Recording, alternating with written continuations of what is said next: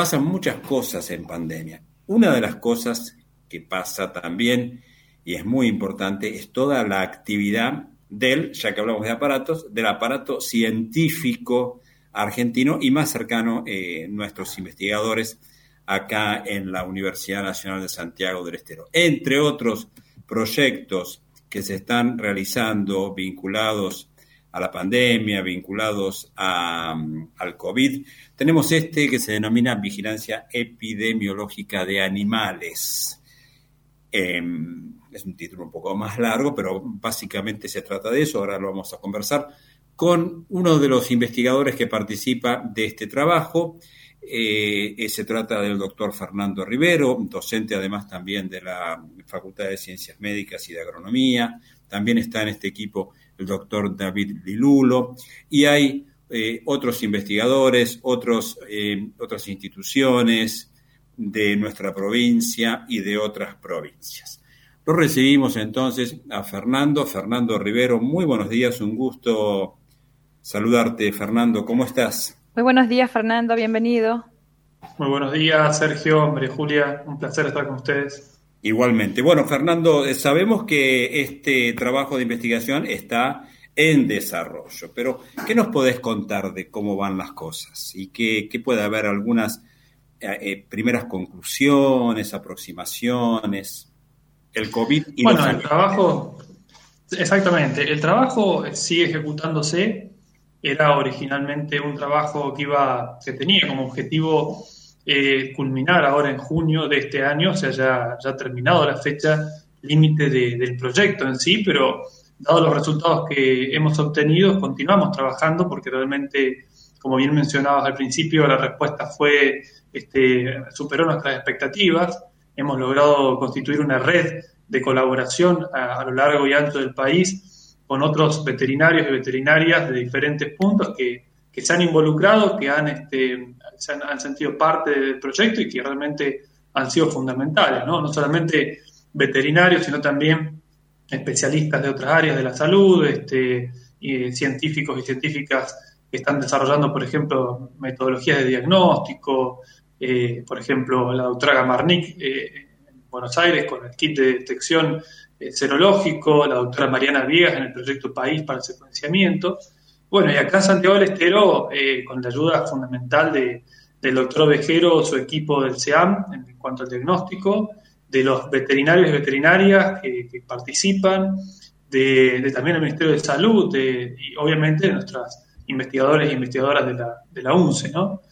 Eh, el proyecto lleva ya más de 200 animales relevados de diferentes especies Mencioname alguna de las especies, Fernando. Bueno, eh, de, lo, de lo más común, obviamente, los domésticos, gatos y perros, y después hemos eh, realizado testeos en, pumas, que casualmente detectamos aquí el primer puma positivo, digamos, de Latinoamérica, que se ha secuenciado el aislamiento y está, digamos, en, está en colaboración con el proyecto País, con la doctora Viegas del Hospital Gutiérrez de, Buenos Aires. Eh, se logró secuenciar, digamos, el aislamiento viral que se obtuvo a partir del puma eh, después tenemos también tigres, el tigre de Bengala, que recientemente fue eh, detectado como positivo en el Parque de Biodiversidad de Córdoba, que bueno, esto obviamente debido al gran trabajo que está haciendo David Diluro, que vos mencionabas, en contacto con otros veterinarios.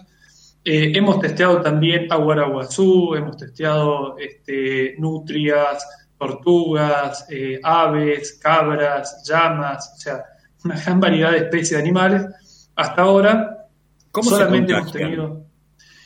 Eh, se contagian, en, el caso de las mascotas y de los grandes felinos que han dado positivo, eh, se, contagian por contacto con personas que previamente han adquirido el virus. ¿sí? En el caso de las mascotas, eh, eran las que tenemos positivas hasta ahora, que es importante destacar, somos el, digamos, el grupo de investigación que ha detectado más cantidad de perros y gatos positivos en el mundo. O sea, entre Santiago y Chaco, que ha sido los mayor, la mayor cantidad de casos, este, hemos, hemos podido detectar ese, número, pero llevar tranquilidad, digamos, a, las personas porque en general son mascotas que se han contagiado de sus dueños, ¿sí? Este, que previamente han tenido la enfermedad, ¿no? Y que se la han transmitido a las mascotas. Es decir, que manifiestan primero algunos síntomas para ustedes recién hacerle el testeo.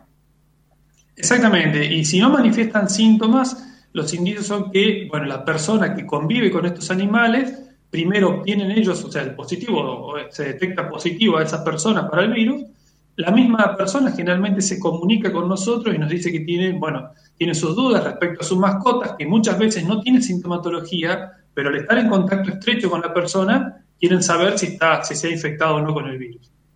De esa manera concurrimos, hacemos el hisopado, o hacen, mejor dicho, los veterinarios y las veterinarias, y este, ahí se realiza el diagnóstico y se le entrega el diagnóstico al dueño de la mascota.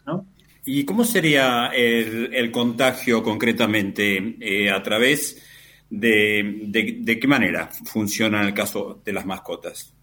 Es de la misma forma que nos contagiamos los seres humanos, ¿sí? o sea, por contacto con, con, las gotitas, en este caso de saliva contaminada, puede ser del mismo dueño, por contacto estrecho, por ejemplo, con el dueño de, bueno, eh, acariciarlo, si se ha manipulado algún material contaminado con el virus y el dueño eh, acaricia, por ejemplo, la mascota o la toca a la mascota, eh, lo puede contagiar. Por contaminación también de los bebederos, de los bebederos de los diferentes tipos de animales, del alimento. si está en contacto con otras mascotas que pueden estar contagiados, esto es en, un, digamos, menor grado. Se ha demostrado, por ejemplo, en Francia se hizo un estudio en gatos callejeros y se demostró que había una alta prevalencia del virus y se piensa que tiene que ver por el contacto que existe entre estos animales. Eh, pero hasta ahora lo que es más importante destacar es que no hay ningún estudio científico que haya demostrado que, las mascotas puedan transmitir la enfermedad a los seres humanos. ¿Y, cómo atraviesan la enfermedad? ¿De manera leve? ¿Hay casos de muertes?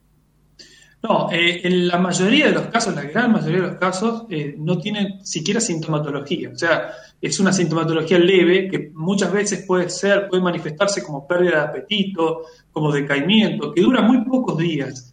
Y esto se debe a que las mascotas tienen generalmente una muy baja carga viral, ¿sí? o sea, no, no, no se encuentran muchas copias del virus y por eso es difícil de diagnosticarlo ¿no? en, estos animales.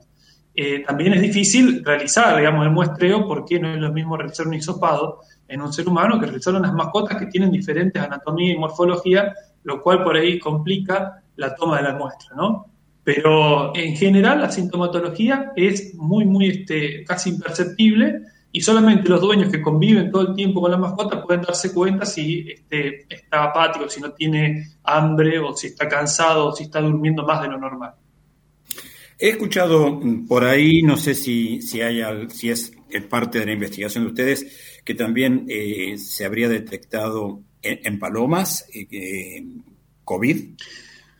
Nosotros estamos trabajando junto con, veterinarios de Chaco, de Chaco y en este caso puntualmente de, Santa Fe, ¿sí? Este, tienen, eh, están realizando muestreos en aves, hasta ahora no hay nada reportado ¿sí? al respecto de aves.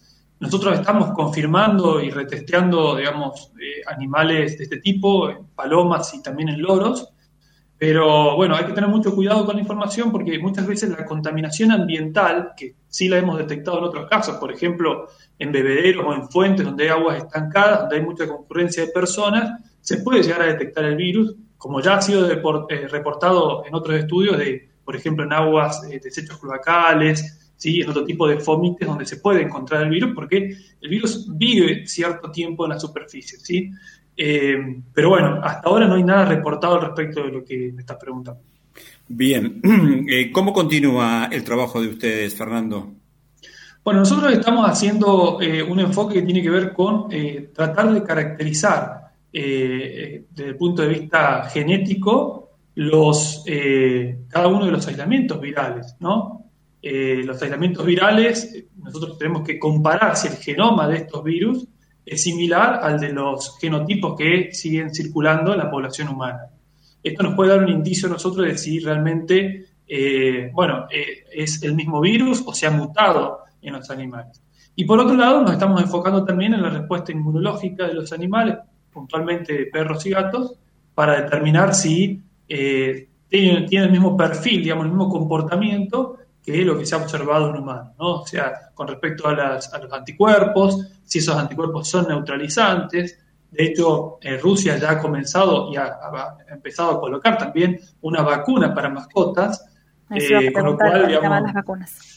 Exactamente, o sea, eh, una vez que se termine con la prioridad, que es la vacunación eh, en humanos, seguramente se va a seguir con la vacunación en mascotas porque es una forma de tapar, digamos, todos los caminos posibles para que el virus pueda este, permanecer en contacto con nosotros. Bien, ajá. Bien, no, iba a decir, eh, ¿qué es lo que tenemos que tener en cuenta? Eh, ¿Qué es lo que tenemos que percibir con nuestras mascotas así en esta, en esta cuestión diaria? ¿A qué tenemos que estar atentos para, para ver si recurrir a, pedir un testeo o no de, las mascotas? Primero, lo más importante que digamos, sería el vínculo epidemiológico, ¿sí? en el cual si la persona ha sido diagnosticada recientemente como COVID positivo, tiene eh, la posibilidad de contagiar a sus mascotas. Entonces, si la persona es diagnosticada, lo más conveniente es que no esté en un contacto estrecho con la mascota. Aislar, entonces, Exactamente, ¿sí? mantenerla aislada, mantenerla, digamos, eh, con, todas las condiciones de higiene al momento de darle el alimento, darle, digamos, eh, el agua. Entonces, de esta manera evitamos el contacto y evitamos por ahí que se contagie. Ahora, si la mascota se contagia, ¿sí? y yo sé que he sido positivo por lo menos una semana antes, se ha diagnosticado como positiva la, la persona, entonces tengo que estar atento a si hay algún signo de decaimiento, de falta de apetito, tos, ¿sí? o algún otro tipo de manifestación, y ahí se pueden comunicar con nosotros. Bien, una última pregunta de mi parte, Fernando. Eh, ¿Hay antecedentes eh, o estos contagios en, las mascotas es propio de este tipo de coronavirus? No, hay otros tipos de coronavirus que afectan también a, gatos y a perros. Eh, nosotros también estamos trabajando en el diagnóstico diferencial. El diagnóstico que hoy se realiza por PCR, por PCR tiempo real, es específico del SARS-CoV-2, pero hay otros coronavirus de felinos, hay otros coronavirus de caninos y, bueno, en ese sentido también estamos trabajando con otros grupos para poder de alguna manera diferenciar eh, esto que vemos nosotros, ¿no? Hasta ahora, la herramienta más importante y en un caso de un, perro también de aquí de Santiago del Estero, donde se ha confirmado que era el virus SARS-CoV-2 y que provenía de la cepa que infectaba a los humanos. ¿Te acuerdas cuál era la cepa? Es la primera cepa, la B114, que salió el año pasado, porque recuerden que estos casos nosotros reportamos el año pasado, pero el secuenciamiento demora un poco más. O sea, recién hace, hace unos días hemos tenido los resultados de, la secuencia del genoma.